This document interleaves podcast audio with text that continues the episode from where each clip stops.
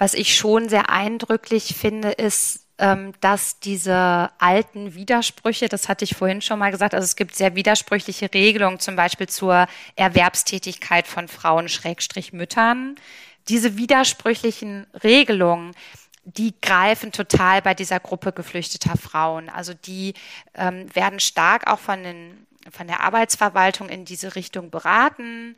Äh, der Mann wird dann aktiviert für den Arbeitsmarkt, äh, qualifiziert als Familienernährer und den Frauen wird empfohlen, einen Minijob anzunehmen oder zu suchen.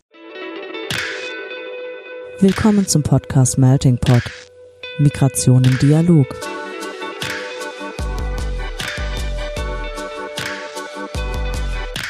In diesem Podcast sprechen wir mit NachwuchswissenschaftlerInnen aus verschiedensten Fachgebieten, die zum Thema Migration forschen. Ein Einblick also in die Migrationsforschung über die Grenzen wissenschaftlicher Disziplinen hinweg. Organisiert wird der Podcast vom Nachwuchsnetzwerk des Interdisziplinären Zentrums für Integrations- und Migrationsforschung an der Universität Duisburg-Essen. Arbeitsmarktintegration, Fachkräftezuwanderung und Fachkräftemangel werden gerade öffentlich und politisch zum Teil polarisierend diskutiert. Aber wie ergeht es geflüchteten Frauen auf ihrem Weg in den Arbeitsmarkt in Deutschland? Diesem Thema nähern wir uns heute intersektional und aus der Perspektive der geflüchteten Frauen selbst. Und darüber hinaus sprechen wir über die Qualifikationsphase der Habilitation und welche Rolle vielleicht dabei auch das Scheitern spielt. Und ja, damit willkommen zur neuesten Ausgabe des Melting Pot. Ich bin Marina und moderiere heute gemeinsam mit Laura. Hallo Laura. Hallo. Und als Gast darf ich heute eine ehemalige Kollegin begrüßen. Dr. Katrin Menke ist heute bei uns. Hallo Katrin und schön, dass du da bist. Ja, hallo und vielen Dank, dass ihr mich als Gästin habt heute. Ja, wir wollen dich kurz vorstellen für unsere ZuhörerInnen. Ich hatte gerade schon gesagt, du bist eine ehemalige Kollegin. Du hast nämlich bis letzten Sommer am Institut Arbeit und Qualifikation an der Uni Duisburg-Essen gearbeitet und warst äh, lange auch sehr aktiv im Incentive und im Incentive Nachwuchsnetzwerk, aus dem ja auch dieser Podcast entstanden ist.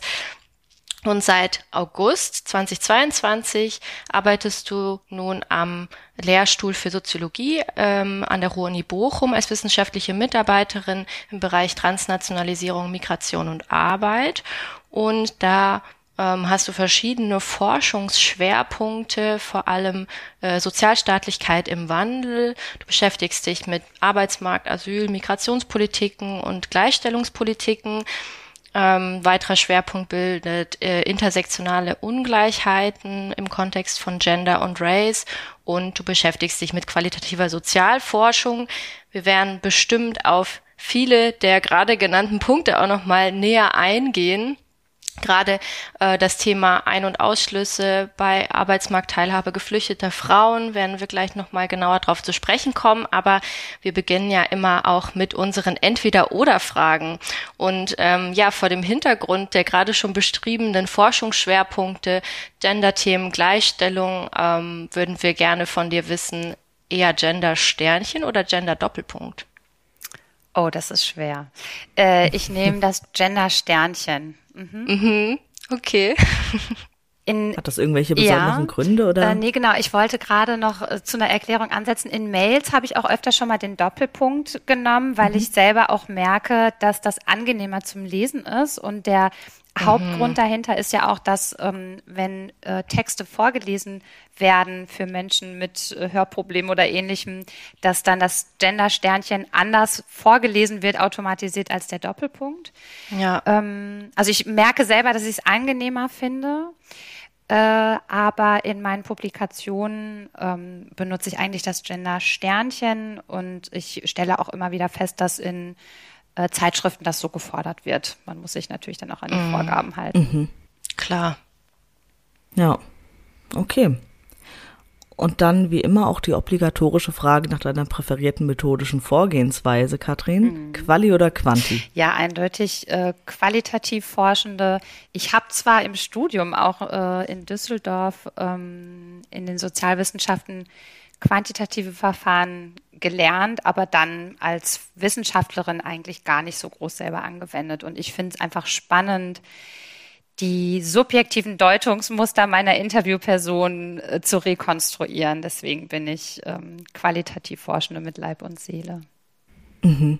Genau, das ist für uns ähm, jetzt auch eher weniger überraschend. Äh, wir sind ja auch schon ein bisschen mehr mit deinen Arbeiten vertraut und du blickst jetzt auch schon auf eine etwas längere akademische Karriere zurück. Marina hat gerade so ein paar Arbeitsschwerpunkte von dir äh, schon angesprochen. Ähm, heute wollen wir uns dann deiner Arbeit widmen, bei der es um Arbeitsmarktteilhabe geflüchteter Frauen geht und bei der du dann auch mit einer Lebenslaufperspektive auf Flucht blickst.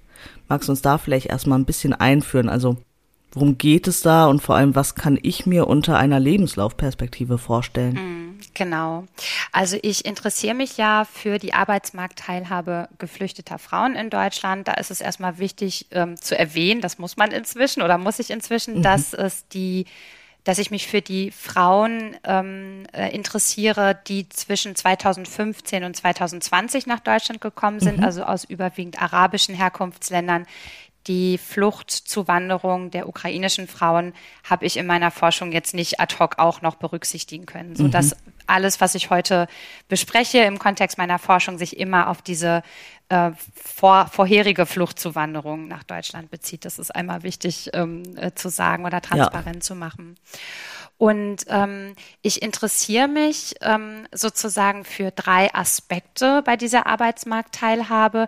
Das eine sind die Politiken. Also welche Wirkung haben eigentlich Flucht, Arbeitsmarkt und Gleichstellungspolitiken in ihrer Verwobenheit, weil all diese drei Politiken und noch mhm. andere adressieren ja Geflüchtete, Frauen und geflüchtete Frauen in der Kombination. Mhm. Also das ähm, ist recht komplex quasi und da es in Deutschland auch recht widersprüchliche Politiken zu zum Beispiel dem Thema Gleichstellung von Frauen ähm, gibt, ähm, ist es sehr interessant und sehr wichtig, finde ich, die verschiedenen Politiken zusammenzudenken und äh, mit Blick auf einzelne Zielgruppen sich anzuschauen, was bewirken die eigentlich bei, die, bei spezifischen Zielgruppen. Mhm. Ähm, dann interessiere ich mich für so wirkmächtige äh, Narrative in diesem ganzen Feld der Arbeitsmarktteilhabe von Frauen im Kontext von Flucht. Das heißt, ich habe mir im Rahmen meiner Forschung angeschaut,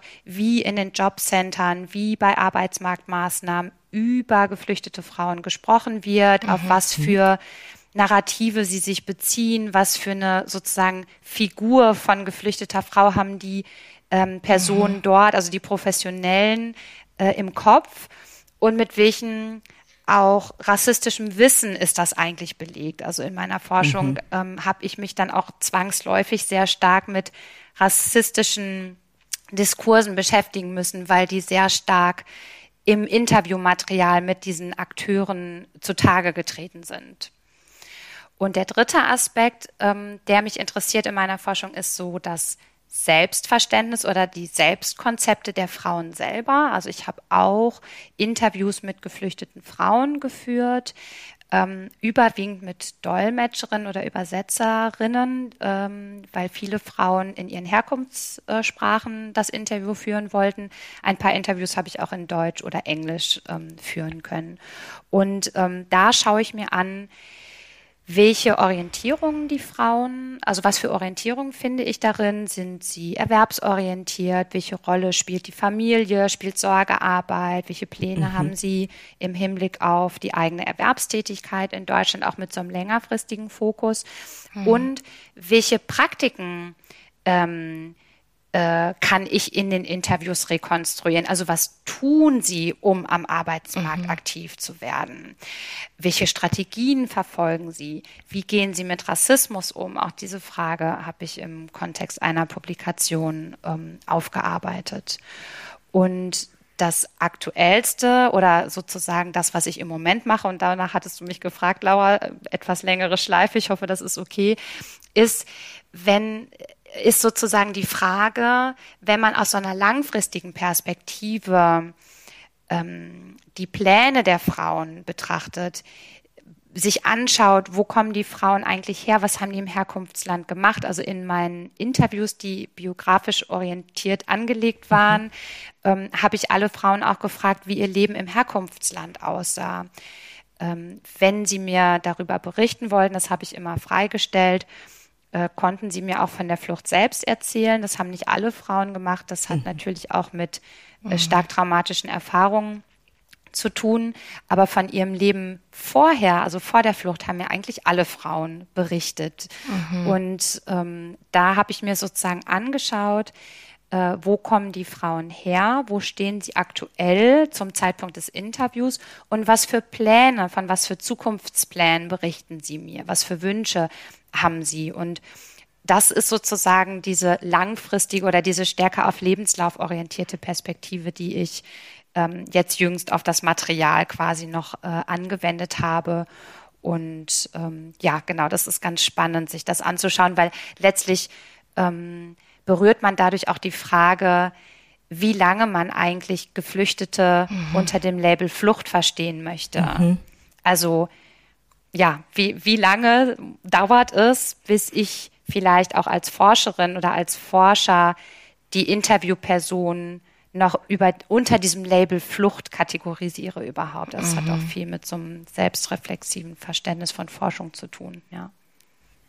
Finde ich super spannend. Also mhm. auch wirklich diese Kategorisierungsfragen, ja. dass du dir diese auch dabei stellst. Und ähm, ja, du interessierst dich aber auch für die Rolle des Sozialstaates in diesem Zusammenhang. Wie wie kommt der denn, also welche Rolle spielt er denn da, wie kommt der da rein? Mhm.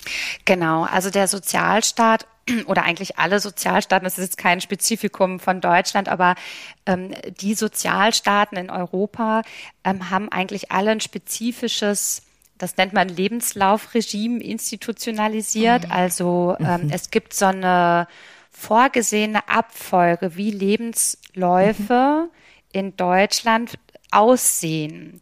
Und das können wir uns alle sehr plakativ vorstellen. Also heute gehen Kinder mit eins äh, oder zwei oder drei spätestens dann in Kita und Kindergarten, dann folgt die Grundschule, dann folgt die weiterführende Schule, dann kommt eine Phase der Berufsausbildung oder des Studiums, äh, dann erfolgt der Erwerbseintritt, ähm, dann kommt irgendwann die Familiengründung dazu, häufig, nicht immer, aber in der Regel. Ähm, und dann gibt's wieder Phasen von Erwerbstätigkeit und dann folgt die Rente.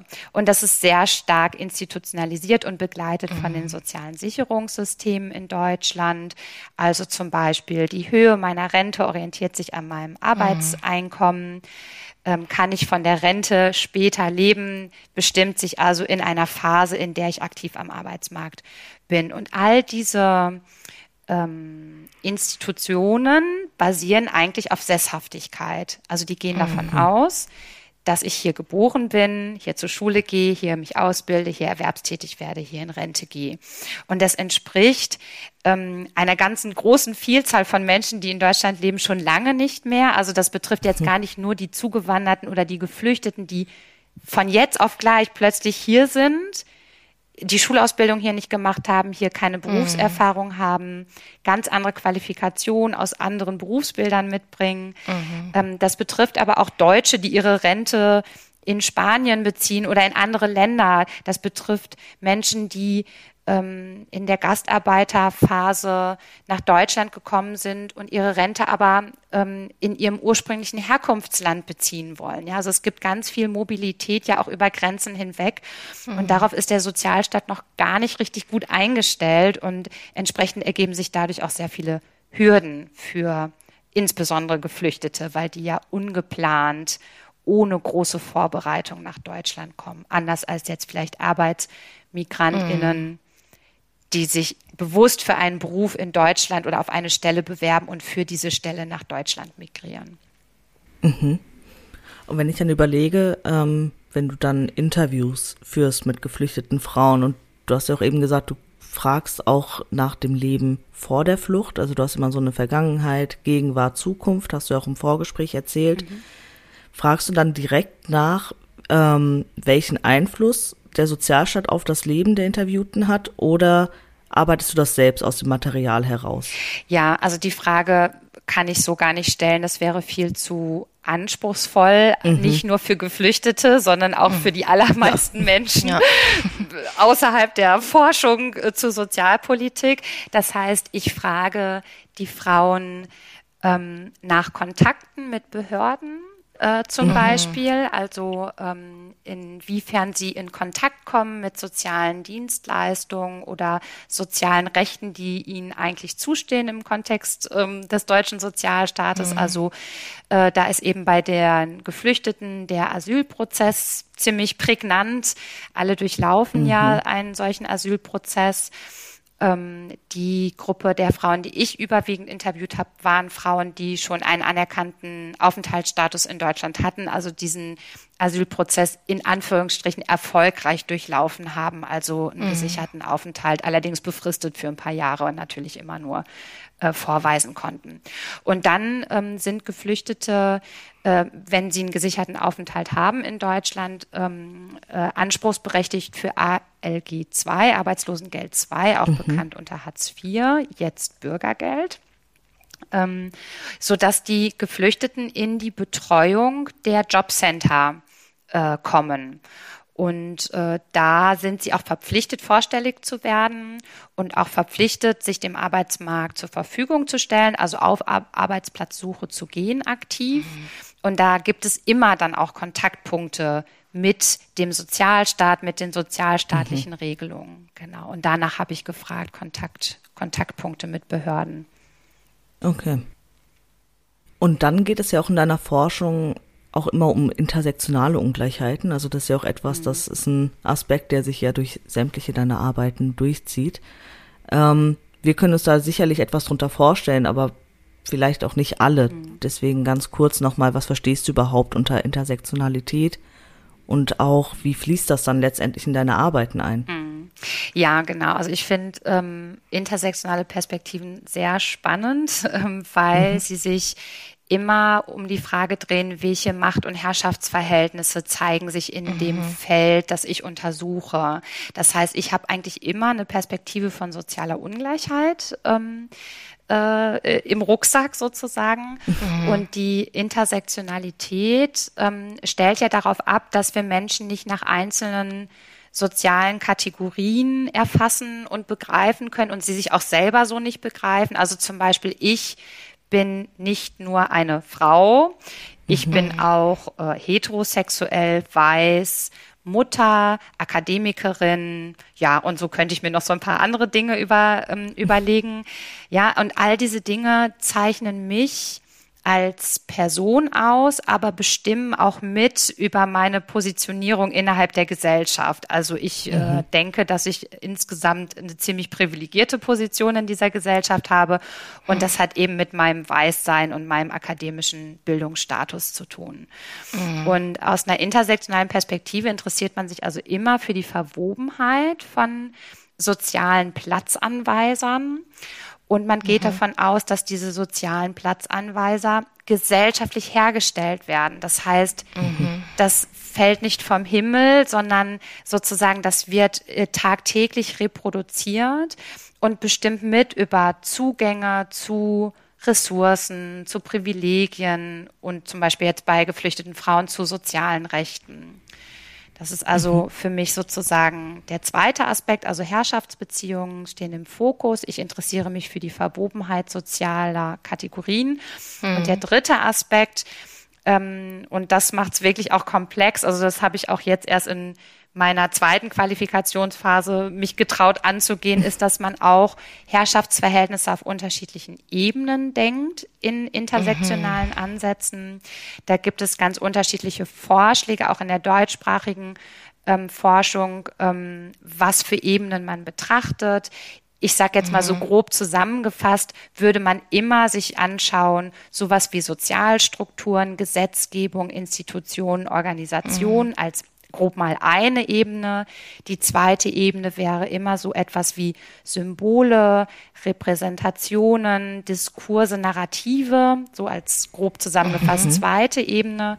Und die dritte Ebene wäre immer eine subjektbezogene Ebene, also die mhm. Orientierung und Selbstkonzepte der Subjekte, ähm, ja, das, was die ähm, entsprechende Person auch für eine Identität äh, für sich beanspruchen, mhm. was sie für Selbstbeschreibungen ähm, haben, auch was sie für selbstgewählte äh, Kategorien, also wie sie sich selber benennen sozusagen. Ja, mhm. ähm, das wäre die dritte Ebene, genau. Und ja, dem versuche ich äh, in einem komplexen Analyserahmen gerecht zu werden, aber ähm, da wird sicherlich auch ähm, äh, Leerstellen an der einen oder anderen Stelle geben. Das ist halt mhm. sehr anspruchsvoll, aber super spannend. Mhm. Ja, das glaube ich, aber auch, dass es anspruchsvoll ist, das mhm. kann ich auch durchaus nachvollziehen. Welche sozialen Kategorien sind es denn, ähm, die bei deiner Untersuchung zu Lebenslauf und Flucht dann relevant werden. Mhm. Genau, also bei mir ist ähm, wenig überraschend Gender äh, ein großes mhm. Thema, weil ich ja ähm, Frauen mir anschaue. Allerdings ist mir auch immer wichtig zu, äh, zu betonen, dass Gender sich ja mit der Konstruktion von Geschlechterverhältnissen und Geschlechterrollen in Bezug auf Männer und Frauen beschäftigt. Also es wäre mhm. auch total wertvoll, wenn wir viel mehr Genderforschung auf geflüchtete Männer ähm, mhm. äh, in Deutschland äh, hätten. Es gibt da ein paar Kolleginnen und Kollegen, die das machen, aber weniger. Mhm. Ähm, so, also das ist bei mir auf jeden Fall ähm, ein Thema, Gender. Und dann aufgrund des Fluchtkontextes Race, das ist ja ein recht großer oder allgemeiner Begriff. Ich mhm. interessiere mich oder ich operationalisiere den sozusagen ähm, als ich ins Feld reingegangen bin, zunächst über den Aufenthaltsstatus, also geflüchtet, ja, Herkunftsland, mhm. was für unterschiedliche Herkunftsländer sind das? Und dann, und das ist aber sozusagen induktiv aus dem Material ähm, herausgekommen, äh, spielt in meiner Forschung auch die Frage von Religion eine sehr mhm. große Rolle, weil ich äh, überwiegend ähm, muslimisch gläubige Frauen interviewt habe, zufällig sozusagen. Also ich habe nicht danach gesucht, aber das sind die Frauen, die ich erreicht habe. Äh, das ist aber auch äh, quantitativ wenig überraschend, weil äh, aus den arabischen Herkunftsländern überwiegend muslimisch gläubige Personen nach Deutschland ähm, geflüchtet sind, rund um 2015. Ähm, und von diesen muslimisch gläubigen Frauen haben auch ein der größte Teil äh, tragen ein Kopftuch oder ein Hijab. Das heißt, sie sind auch sichtbar markiert als mhm. Muslime. Mhm. Und das spielte eine große Rolle in den Interviews, sowohl mit den Frauen selber, die mir berichtet haben, wie sie äh, behandelt werden oder sich mhm. behandelt fühlen aufgrund des Kopftuchtragens. Und es war aber auch ein sehr großes Thema in den Gesprächen mit den lokalen Arbeitsmarktakteuren, also den SachbearbeiterInnen in Jobcentern, Ausländerbehörden, mhm. Arbeitsmarktmaßnahmen, die auch immer das Kopftuch von sich aus thematisiert haben beziehungsweise problematisiert mhm. haben. Okay. Und in deinen Arbeiten beziehst du dich auch explizit auf den Begriff Race, den man ja eigentlich eher so aus englischsprachigen Diskursen kennt, der auch teilweise ab und zu mal hier in deutschsprachigen ähm, Diskussionen dann eben auch aufgegriffen werden, aber du nimmst nicht irgendwelche anderen Kategorien wie Ethnie, Migrationshintergrund, Religion, okay. Mhm. Genau, also wenn ich ähm, publiziere, dann versuche ich möglichst genau das Sample zu beschreiben. Das heißt, mhm. ich würde dann immer schreiben, es geht um fluchtmigrierte Frauen, ähm, überwiegend muslimisch gläubig. Also ich versuche möglichst genau sozusagen die Frauen zu beschreiben, äh, um auch deutlich zu machen, dass meine Befunde für diese Gruppe ähm, Gültigkeit haben.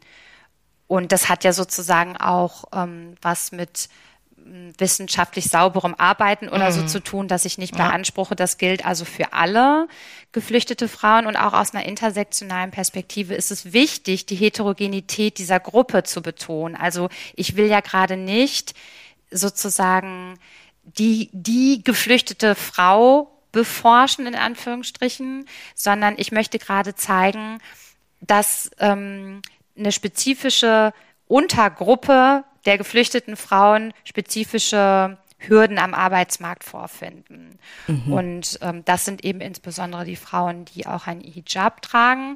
Und dann kann man aber durchaus, weil das Kopftuch so negativ besetzt ist im Material, darauf Rückschlüsse äh, zulassen, dass auch andere Frauen, die Kopftuch tragen, die nicht geflüchtet sind, mutmaßlich ja ähnlichen mhm. Diskursen mhm. begegnen. Ne? Also es gibt dann schon ja.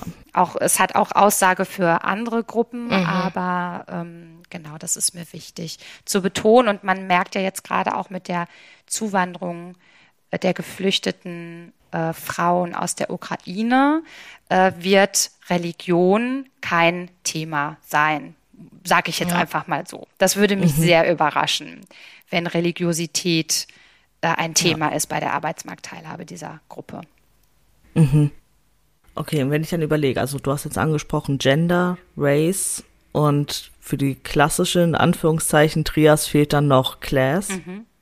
Wie, wie findest du das in deinen Arbeiten wieder? Also welche Rolle spielt das? Ja, also es ist für mich nach wie vor eine Herausforderung, dieser Kategorie gerecht zu werden, mhm. muss ich ganz ehrlich sagen. Ähm, ich schaue mir schon sozusagen den Bildungshintergrund der Frauen an. Also die äh, haben mir auch erzählt. Ich habe dann auch hinterher nach den Interviews nochmal genauer abgefragt mit so einem kleinen Fragebogen. Wie viele Jahre sind sie zur Schule mhm. gegangen? Äh, was haben sie gearbeitet? Ähm, haben sie studiert? Wurde das Studium abgeschlossen oder unterbrochen? Mhm. Ähm, so dass ich auch was über den Bildungsstand der Frauen sagen kann, die ich gesprochen mhm. habe. Ähm, aber klar, es geht ja jetzt nicht im Bildungsstand nur auf. Ich sehe einen Unterschied auch in meinem Material zwischen so städtisch und ländlich, was vielleicht mhm. auch was mit Klasse, Lebensstilen oder so zu tun haben kann. Ähm, aber ich im Kontext von Migration gibt es so viele Herausforderungen, zum Beispiel auch Bildung einfach äh, zu transferieren, mhm. also sozusagen das Kapital, das die Frauen angehäuft haben in den Herkunftsländern, ist nicht ohne weiteres äh, verwertbar in Anführungsstrichen mhm. auf dem mhm. deutschen mhm. Arbeitsmarkt.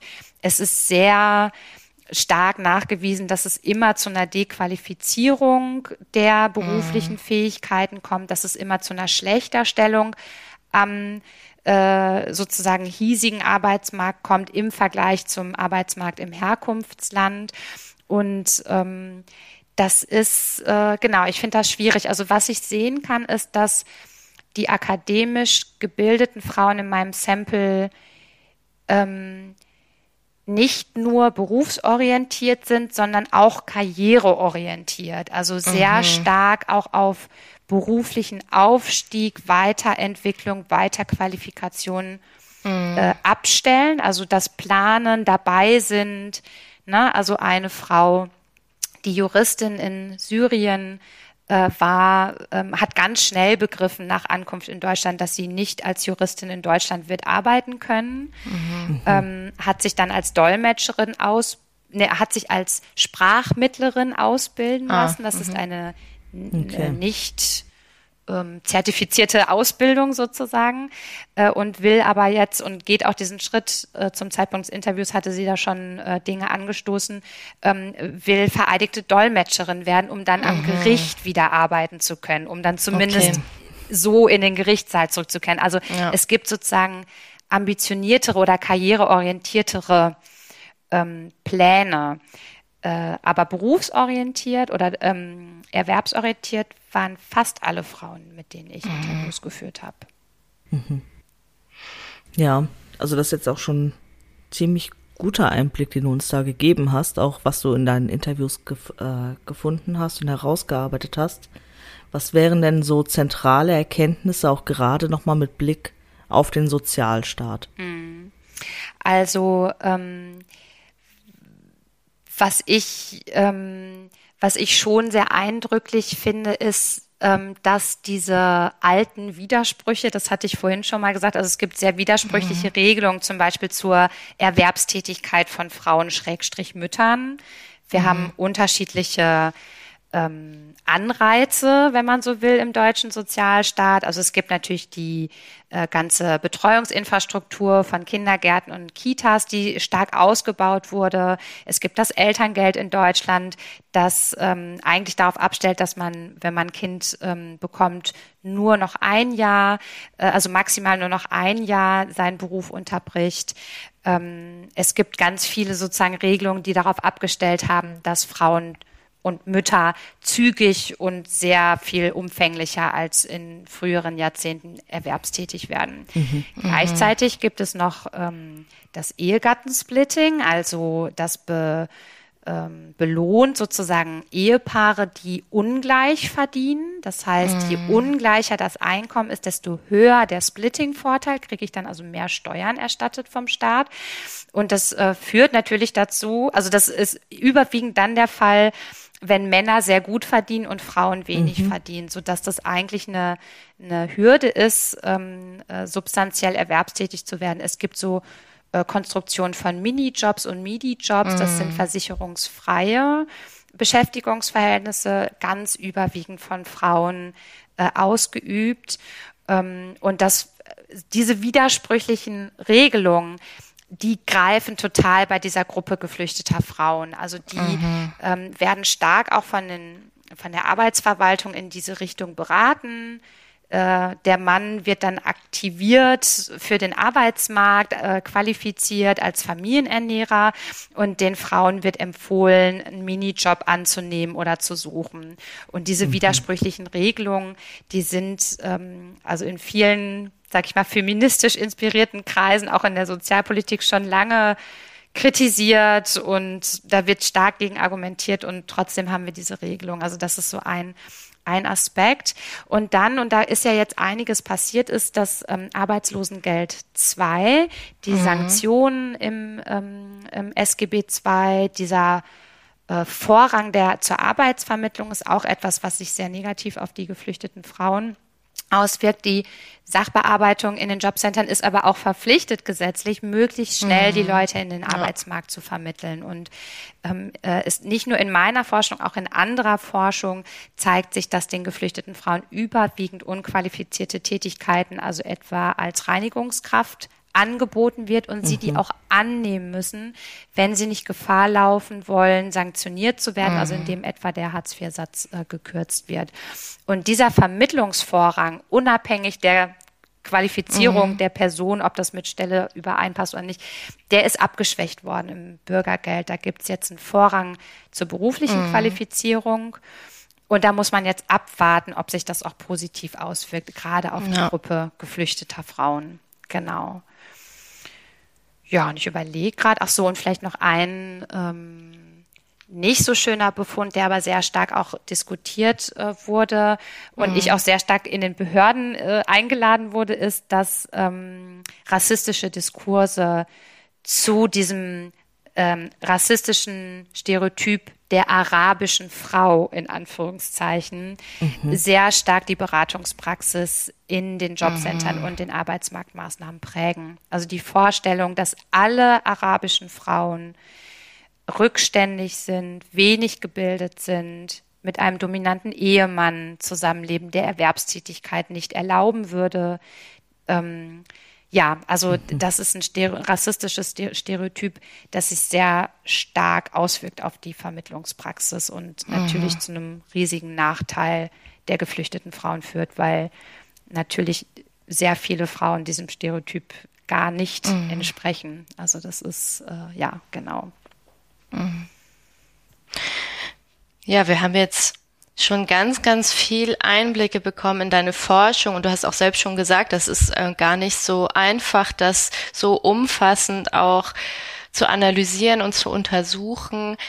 Jetzt bist du ja auch in einer Phase praktisch, die nicht mehr wie in der Promotion mit einem vielleicht relativ eng gesteckten Projekt verbunden ist, sondern das haben wir noch gar nicht gesagt. Du bist in der Phase der Habilitation.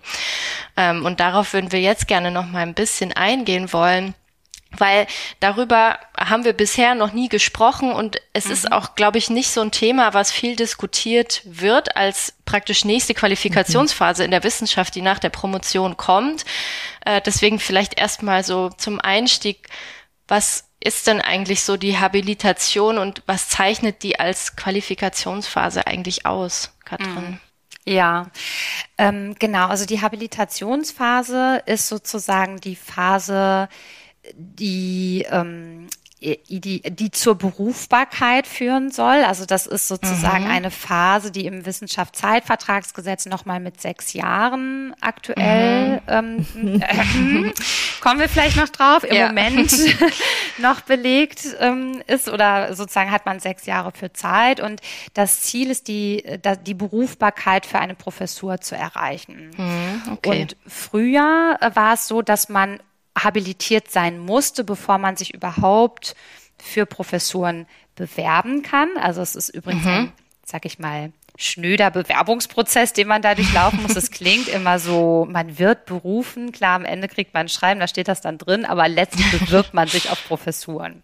Mhm, okay. Und ähm, früher war das Pflicht sozusagen oder einzige Bedingung. Heute ist es zum Glück aufgeweichter. Also es Inzwischen äh, steht in allen Ausschreibungen zu Professuren, dass man entweder habilitiert sein soll oder qualifikationsadäquate Leistungen nachweisen mhm. können muss. Und das kann ah, man durch okay. Forschungstätigkeiten. Das heißt, man muss nicht mhm. habilitieren.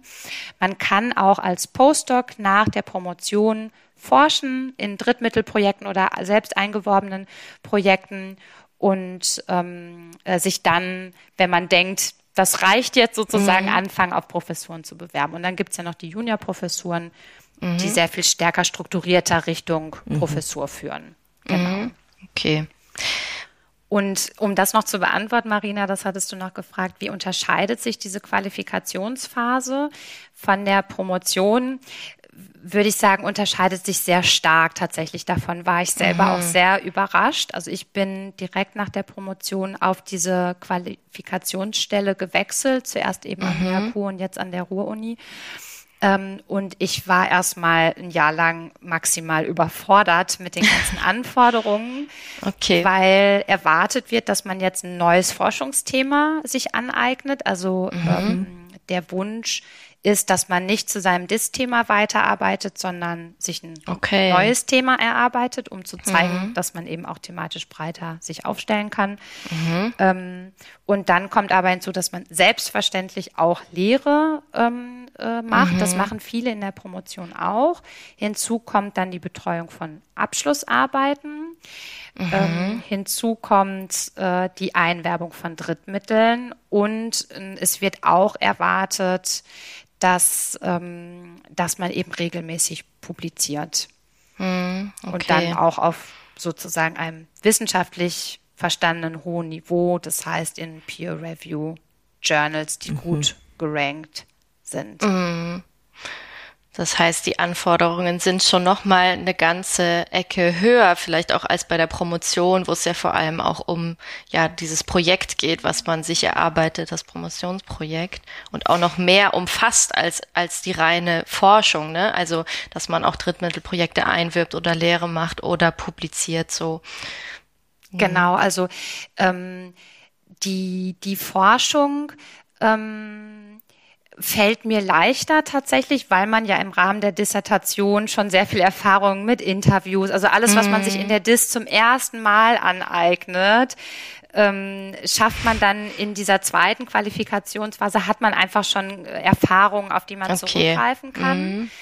Aber die Forschung macht plötzlich nur noch, sag ich mal, ein Viertel deiner Arbeit als Postdoc aus. Also es wird mhm. ganz viel Zusätzliches quasi erwartet. Es hängt dann auch sehr ja. davon ab, wo man ist. Ne? Also bei beim Institut Arbeit und Qualifikation ist auch klar und das finde ich auch nachvollziehbar, dass man sich als Postdoc auch stärker in die Abteilungsarbeit einbringt. Mhm. Ne? Also auch auch für DoktorandInnen als Ansprechperson zur Verfügung steht. Ähm, ich hatte in meiner Zeit eine Interpretationsgruppe dann gegründet am Institut Arbeit und Qualifikation und mit vielen klugen Kolleginnen und Kollegen gemeinsam Interviewmaterial aus unterschiedlichen Qualifikationsarbeiten ausgewertet. Ne? Also äh, ja, man, es wird erwartet schon, dass man einfach ähm, auch stärker sozusagen mm. Dinge anstößt und ähm, in Verantwortung geht.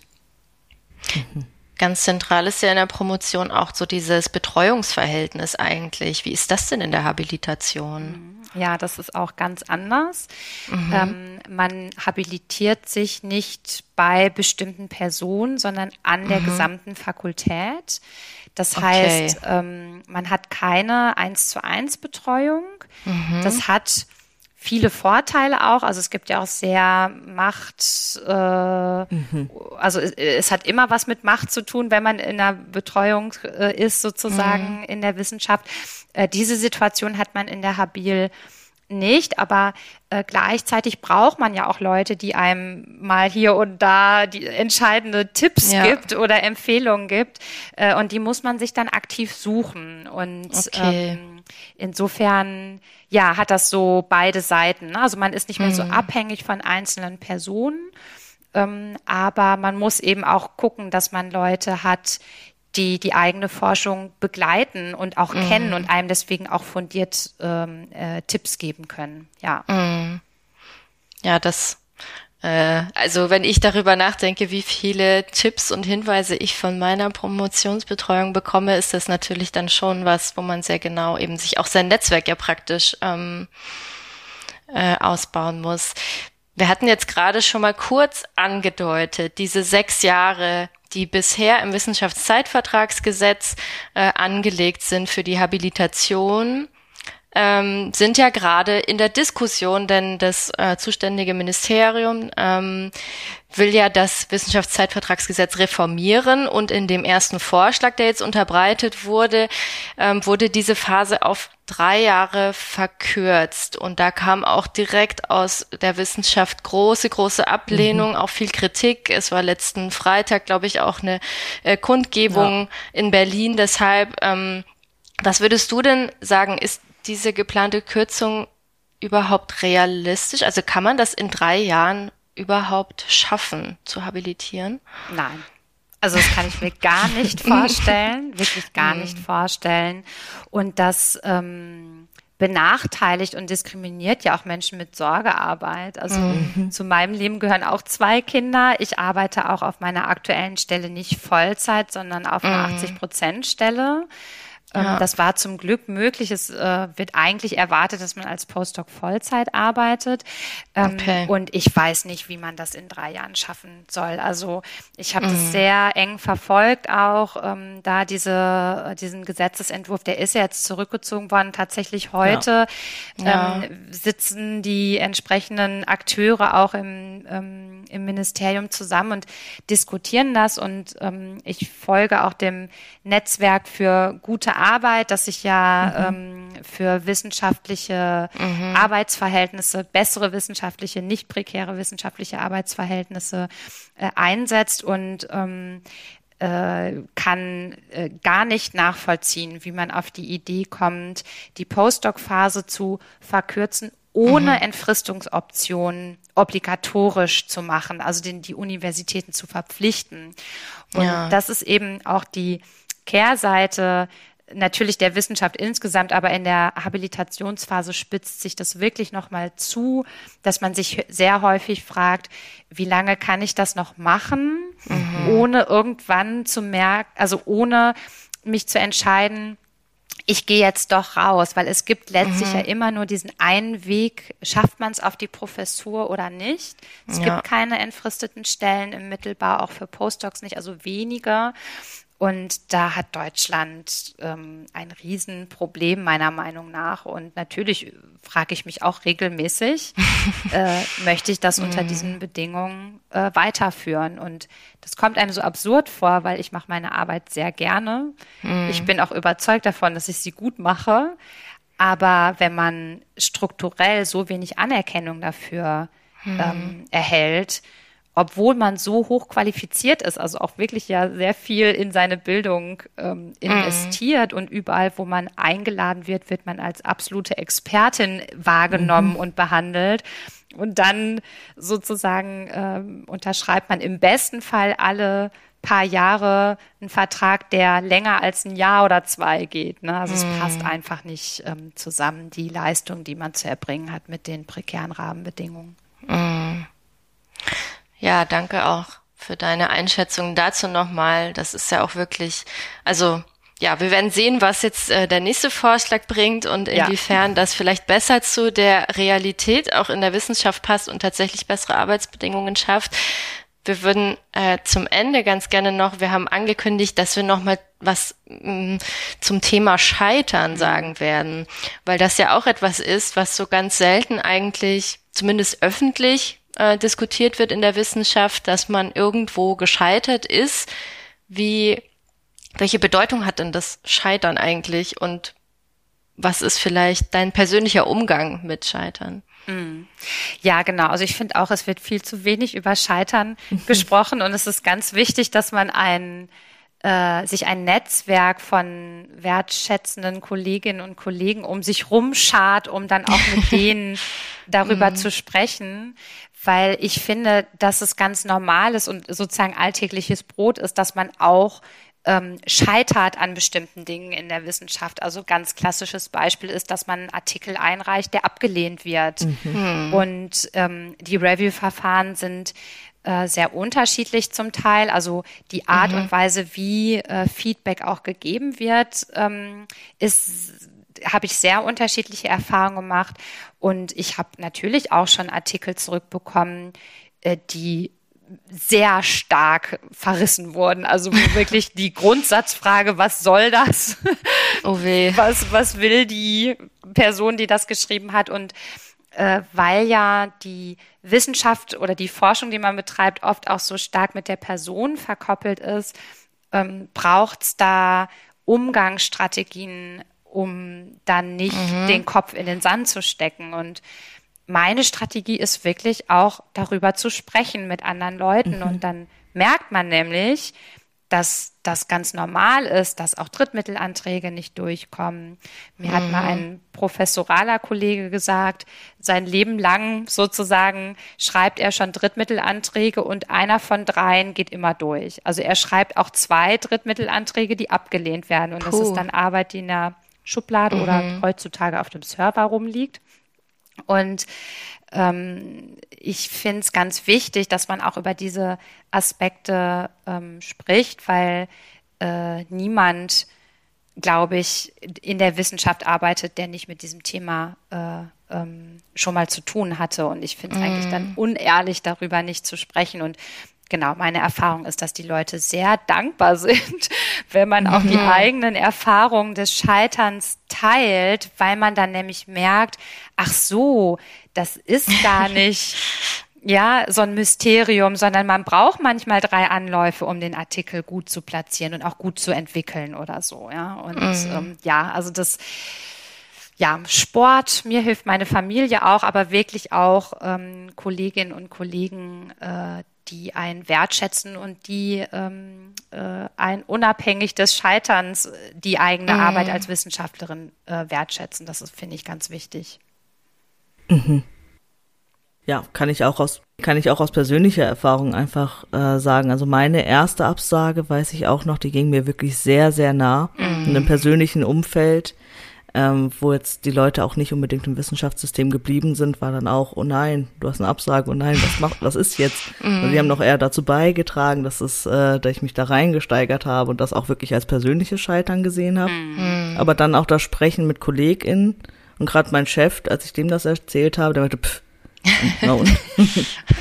dann wurdest du Sehr halt gut. nicht angenommen. Ja, genau. Also das ist eigentlich ist ja auch das Prinzip der Wissenschaft, dass man sich ständig bewährt und ständig mhm. bewirbt, also mit Exposés auf Tagungen, mit Artikel bei Zeitschriften, mhm. wenn die Stelle ausläuft auf neue Stellen. Ähm, und das kann doch nicht sein, dass man dann so wenig über Scheitern spricht. Also ich glaube mm, wirklich, die größere stimmt. Normalität ist, dass Dinge nicht durchgehen.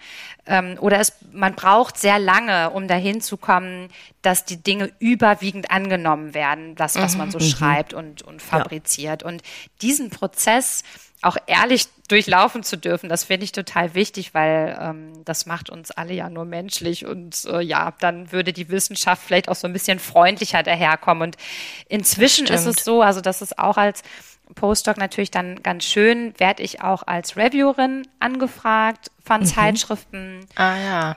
Und ähm, da lebe ich dann die Feedback-Kultur, die ich mir selber wünsche.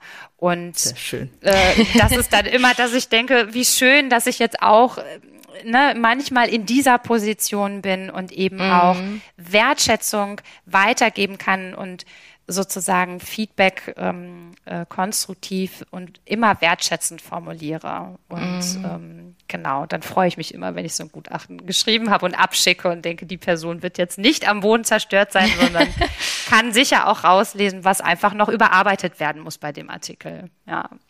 Dann freuen wir uns schön. auf dein Gutachten. Ich wollte gerade sagen, ja. Genau. Das ist doch auch ein schöner Schluss, ähm, etwas, worauf wir uns freuen können. Eventuell alle mal abgelehnt zu werden von Katrin, äh, aber auf eine nette Art und Weise. Genau, aber wir sind jetzt erstmal am Ende dieser Folge schon angelangt, deswegen aber doch nochmal das Wort an dich, Katrin. Gibt es irgendetwas, was ähm, du vielleicht nochmal hinzufügen möchtest, was vielleicht noch schon noch zu kurz gekommen ist. Also die berühmten letzten Worte hm. gehen jetzt an dich. Nein, also ich ähm, bin ganz happy, dass ihr mich eingeladen habt und wir über so vielfältige Themen gesprochen haben und auch über Themen, die vielleicht noch nicht so oft im Podcast vorkamen. Mhm. Also auch ich als Postdoc, das finde ich toll. Tatsächlich ist man als Postdoc ähm, ja auch manchmal sehr unsichtbar. Also für Promovierende mhm, ja. gibt es ja auch sehr viele Angebote, das finde ich total richtig. Aber als Postdoc sich ein Netzwerk aufzubauen, ist manchmal gar nicht, ähm, also ist schwieriger mhm. als in der Promotionsphase, würde ich sagen. Und ähm, okay. äh, das kann vielleicht nochmal so so ein kleiner Appell an Postdocs sein, sich auch zusammenzutun und sich auch gegenseitig ähm, äh, zu pushen mhm. quasi und sich auszutauschen. Ja. Okay.